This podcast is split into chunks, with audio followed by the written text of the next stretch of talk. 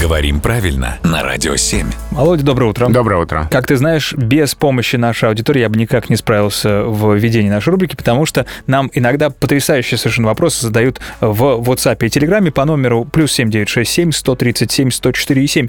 Например, вот это вот устоявшееся выражение «имеет место быть». Это насколько грамотно?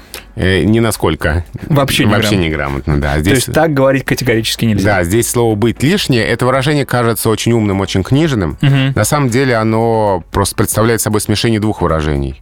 Что-то имеет место, то есть происходит. И было, ну, сейчас почти не используется выражение «имеет быть». Да, совсем не, не Оно не, слышал. не- не для живой речи.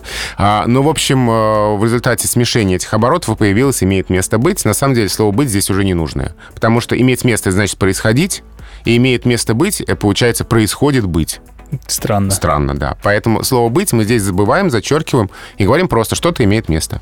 Мне всегда в таких примерах интересно, раз оно устоялось, пускай и неправильно, есть шанс, что оно в словари попадет? Посмотрим, что с ним дальше будет. Оно, правда, распространено. Если оно будет очень часто использоваться повсеместно и грамотными людьми, то, может быть, оно когда-нибудь и попадет в словари. Представляешь, встретимся мы с тобой через пару месяцев.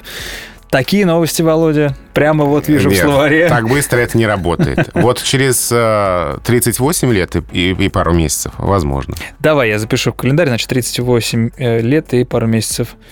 Это вторник будет. Э, Не- Хорошо. не опаздывай. В 10.30. Да, как обычно.